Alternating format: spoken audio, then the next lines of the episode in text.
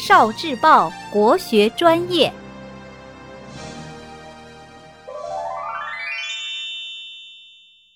火神的宠物毕方鸟，《山海经·西山经》里记载，有一座山叫张峨山，山里有一种神鸟，它的样子看起来像丹顶鹤，但是却只有一只脚。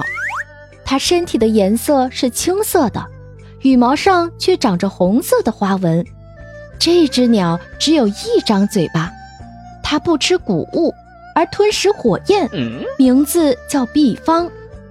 毕方鸟鸣叫的时候，声音听起来像是自己叫自己的名字，好像是“毕方，毕方，毕方”。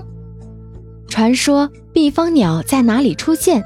哪里就会发生火灾。呃呃，还有一种传说是，当年轩辕皇帝在泰山聚集鬼神的时候，皇帝乘坐的是蛟龙拉着的战车，而伺候在战车旁边的就是毕方鸟。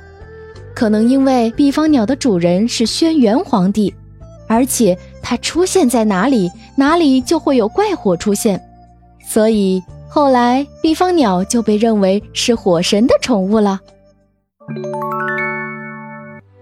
聆听国学经典，汲取文化精髓，关注今生一九四九，伴您决胜大语文。